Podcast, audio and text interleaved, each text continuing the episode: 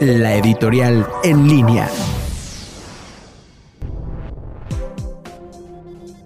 Muy buenas tardes amigos de En línea, mi nombre es Mariano Bravo. A inicios de esta semana se presentó el presupuesto de egresos para el ejercicio 2021. Más allá de los monumentales aumentos a los proyectos del presidente, es de llamar la atención el juego que los voceros periféricos de Palacio Nacional replican a sus huestes. No solo enfocan el desarrollo y crecimiento del país a especulaciones globales poco firmes, también precipitan el caos y dejan fluir la confusión.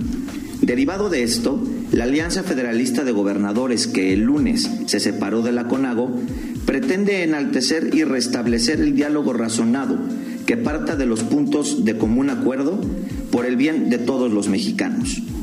Hay que dejar atrás el discurso de odio y resentimiento que matutinamente le pone tono al día. Seguimos en línea.